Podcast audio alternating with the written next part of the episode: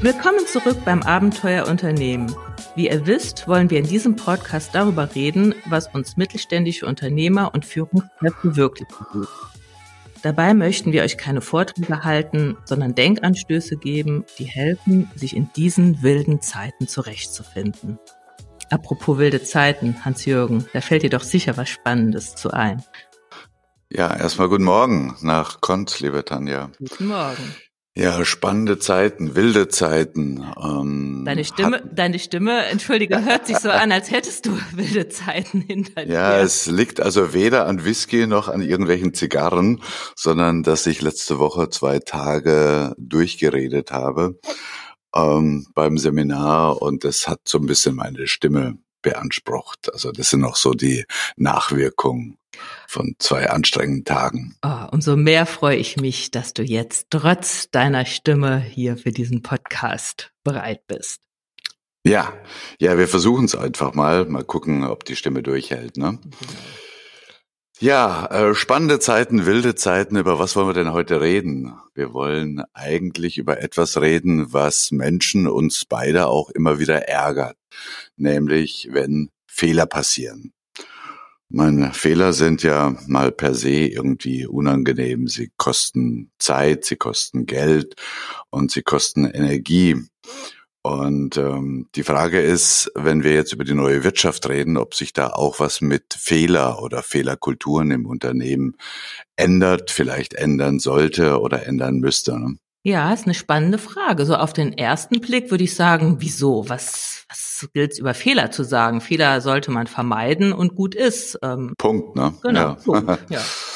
Ja, äh, vielleicht bevor wir da einsteigen, mal so ein Angebot zur Güte. Was ist denn eigentlich ein Fehler? Also ich weiß nicht, was du unter Fehler verstehst, aber man könnte ja sagen, so im klassischen Sinne ist es einfach ein Unterschied zwischen soll und ist. Also ich habe auf irgendwas eine nicht erwünschte Reaktion oder ich habe ein Ergebnis erreicht, das ich so nicht wollte. Ne? Genau, im allgemeinen Sprachgebrauch redet man dann von Missgeschick, Misserfolg, Fehltritt, Versagen. Also du merkst schon, alles fühlt sich nicht besonders gut an. Ähm, das sind so die typischen Dinge, die wir als Fehler bezeichnen. Genau, also man könnte auch sagen, das sind Dinge, die prinzipiell eigentlich vermeidbar sind. Ne? Ja, die dann passieren wegen Unaufmerksamkeit oder wenn man was vergessen hat oder ja, weil man nicht bei der Sache war.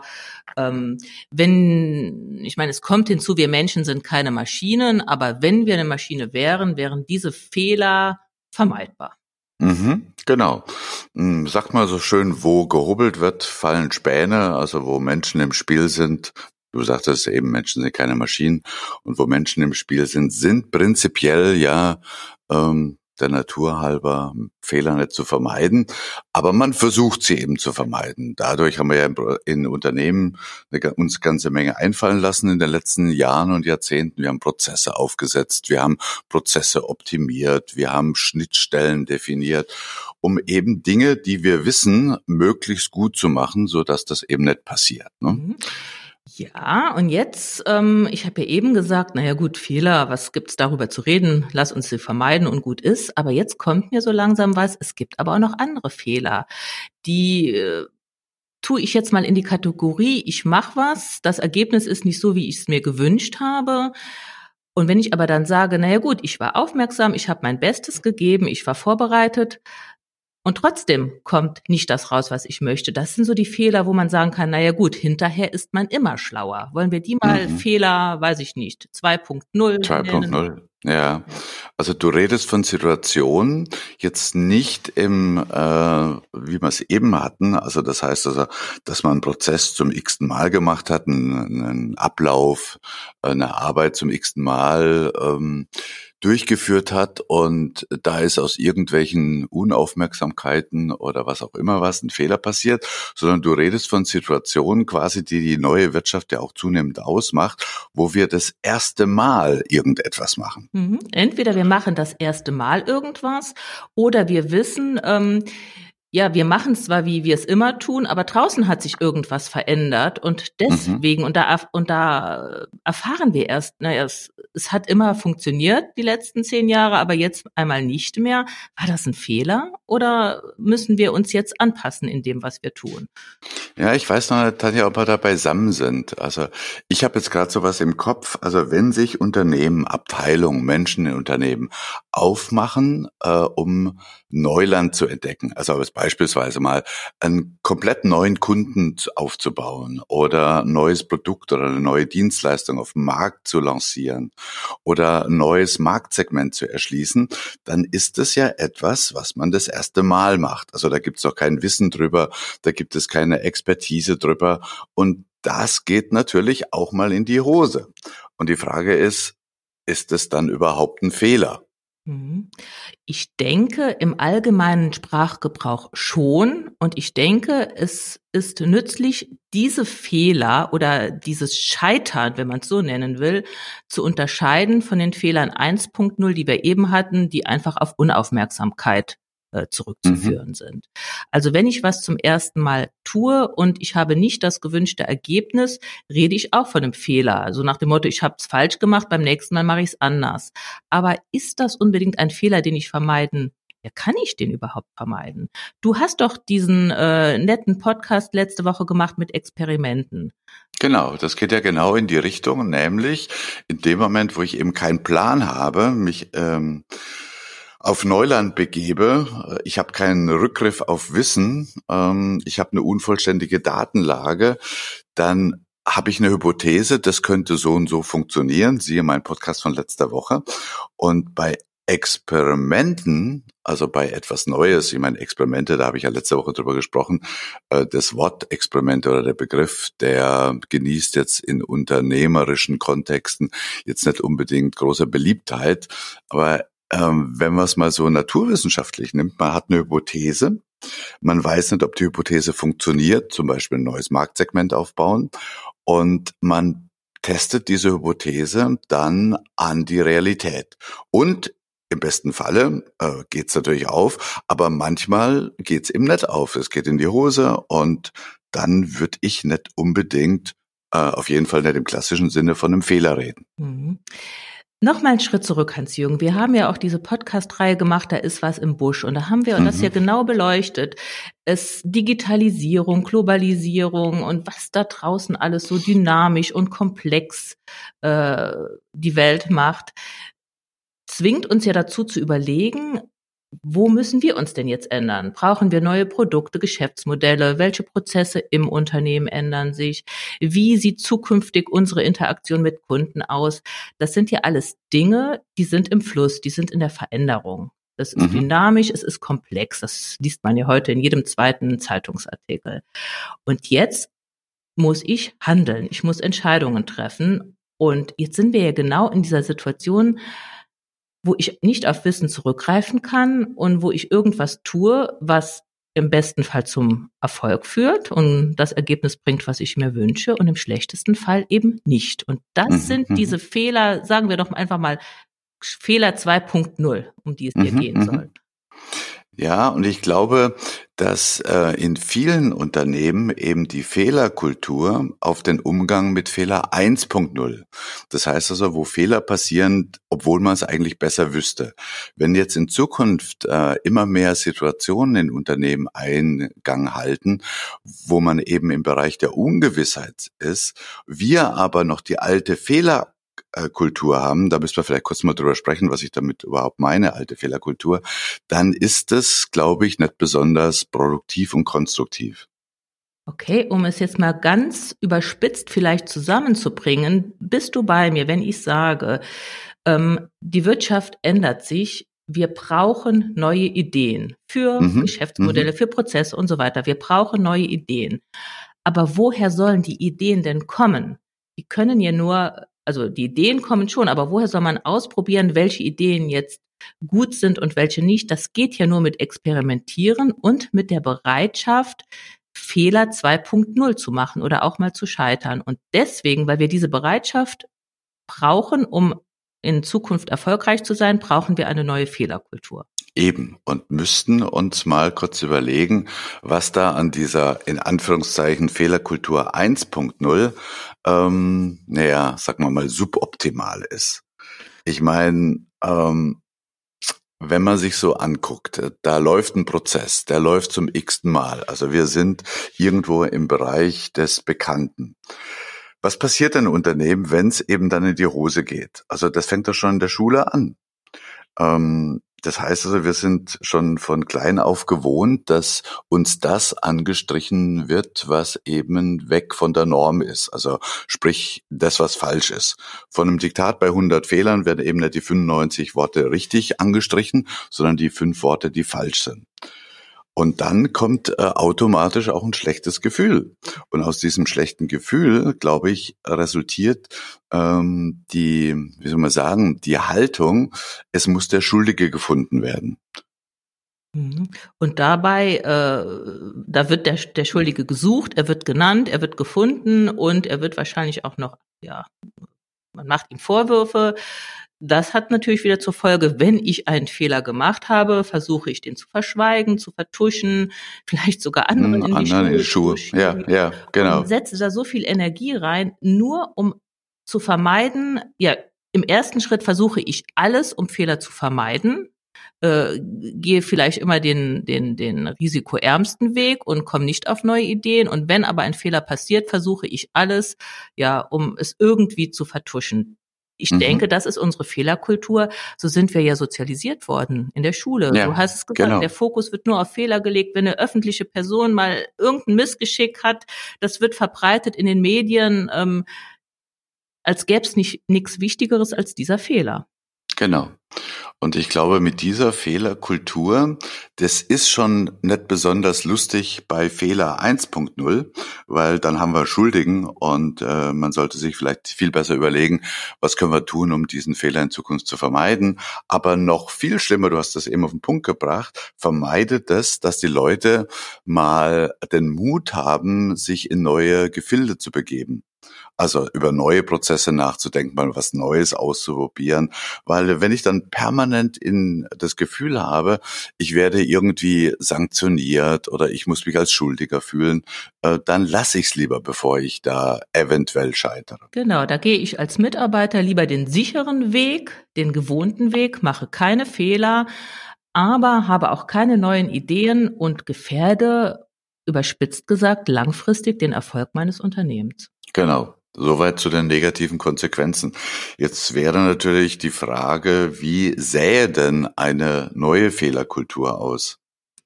Ja, fangen wir doch mal ähm, ganz generell an und sagen, wir sollten alle akzeptieren, dass Fehler ein Teil des menschlichen Handelns ist. Sie passieren, niemand macht sie absichtlich. Ähm, man ist auch nicht dumm, wenn man einen Fehler gemacht hat. Also ich würde behaupten, ich bin nicht dumm und ich kann nicht von mir behaupten, dass ich keine Fehler mache. Und äh, vielleicht auch das meinen Mitmenschen und Mitarbeitern zugestehen, auch die können Fehler machen. Ja, das ist, ich glaube, weißt du, wenn ich an so Reaktionen denke, wenn ein anderer einen Fehler macht, der dich selbst betrifft, dann ist man natürlich verärgert und äh, reagiert dann manchmal auf eine Art und Weise, als wenn der andere diesen Fehler absichtlich gemacht hätte. Mhm. Und du sagtest so schön, ich glaube, das ist ein Riesenunterschied, ähm, ob man die Haltung hat, jemand macht einen Fehler oder Fehler passieren einfach. Und Fehler passieren immer, wenn Menschen im Spiel sind. Also du sagtest es, akzeptiere einfach, dass Fehler ein Teil des menschlichen Verhandeln sind. Ne? Und finde vielleicht auch mal positive Aspekte von diesen Fehlern. Ein berühmter Sportler, ich glaube, dieser Basketballspieler aus den USA, dessen Name mir jetzt nicht einfällt, äh, hat mal gesagt, äh, als er gefragt hat, warum er so erfolgreich ist, erfolgreich. Ich habe so viele Fehlwürfe und so viele Niederlagen und ich bin so oft gescheitert und bin immer wieder aufgestanden und deswegen bin ich erfolgreich. Ja, mal ganz abgesehen davon, dass ähm, man durch gelernte Fehler höchstwahrscheinlich viel mehr lernt als durch äh, tausende Arbeitsanweisungen oder Appelle oder sonst irgendwas. Ich glaube nämlich, dass demjenigen, der den Fehler gemacht hat, ähm, dass es dem sowieso nicht besonders gut geht und dass der sich selbst genügend schon über sich selber ärgert. Also der braucht jetzt nicht unbedingt auch noch, ähm, naja, sagen wir mal, äh, Kritik von außen. Ne? Ja, ja ich glaube, der ärgert sich äh, selbst am meisten, wenn er ja, Fehler genau. gemacht hat. Ja. Also Punkt eins. Lasst uns mal akzeptieren, dass Fehler ein Teil des menschlichen Handelns sind, wie, ähm, seien sie ärgerlich oder was anderes. Mhm. Punkt zwei, ich kann als Chef auch viel für eine neue Fehlerkultur tun, indem ich ganz einfach auch mal meine eigene Fehler ähm, zugebe und die auch kommuniziere. Man muss ja jetzt nicht stolz drauf sein, aber einfach äh, den Mitarbeitern zu zeigen, auch mir passieren Fehler und da geht die Welt nicht unter. Wenn man offen damit umgeht, findet man auch eine Lösung. Ich denke, das hilft, das Mindset zu verändern. Und darum geht es ja. Auch unsere Mitarbeiter waren ja in der Schule und haben sich nicht gefreut, wenn ihr Diktat äh, ganz rot gewesen ist vor lauter Fehlern. Die haben ja versucht, Fehler zu vermeiden. Und ich kann denen jetzt Vorträge halten. Nein, bei uns ist eine andere Fehlerkultur. Mhm. Das wird nichts bringen. Die müssen spüren, ja, selbst der Chef macht Fehler und er sagt es uns sogar. Er müsste es uns nicht sagen, aber er sagt es uns. Ich denke, das kann ein bisschen was bringen. Äh, das kann, glaube ich, eine ganze Menge bringen, weil das zahlt darauf ein, offener und, und natürlicher mit Fehler umzugehen. Ich habe vor einiger Zeit, habe ich mal jemand kennengelernt, der ist bei der Lufthansa in diesem, äh, ich weiß nicht, wie das genau heißt, hat einen englischen Begriff. Also diese Abteilung äh, beschäftigt sich damit, wie Fehler im Flugverkehr oder fast Fehler, beinahe Fehler vermieden werden können. Und die haben zum Beispiel festgestellt, dass es aufgrund der hierarchischen äh, Stellung zwischen zwischen Co-Pilot und Pilot manchmal zu kritischen Situationen kommt, weil der Co-Pilot äh, merkt, oh, da läuft irgendetwas suboptimal, aber aus, ähm, wie wir sagen, einem übermäßigen Respekt gegenüber seinem Vorgesetzten, dem Piloten, hält er dann aber einfach mal die Klappe. Und die haben sich eine ganze Menge Maßnahmen einfallen lassen, dass diese beinahe Fehler natürlich anonym, aber veröffentlicht werden, so dass äh, die anderen Piloten und Co-Piloten da was draus lernen können. Also ich glaube, dass wenn der Chef da mit gutem Beispiel vorausgeht, vorangeht, dass das, sagen wir mal, eine offenere Fehlerkultur mit sich zieht. Ja, da ist was dran.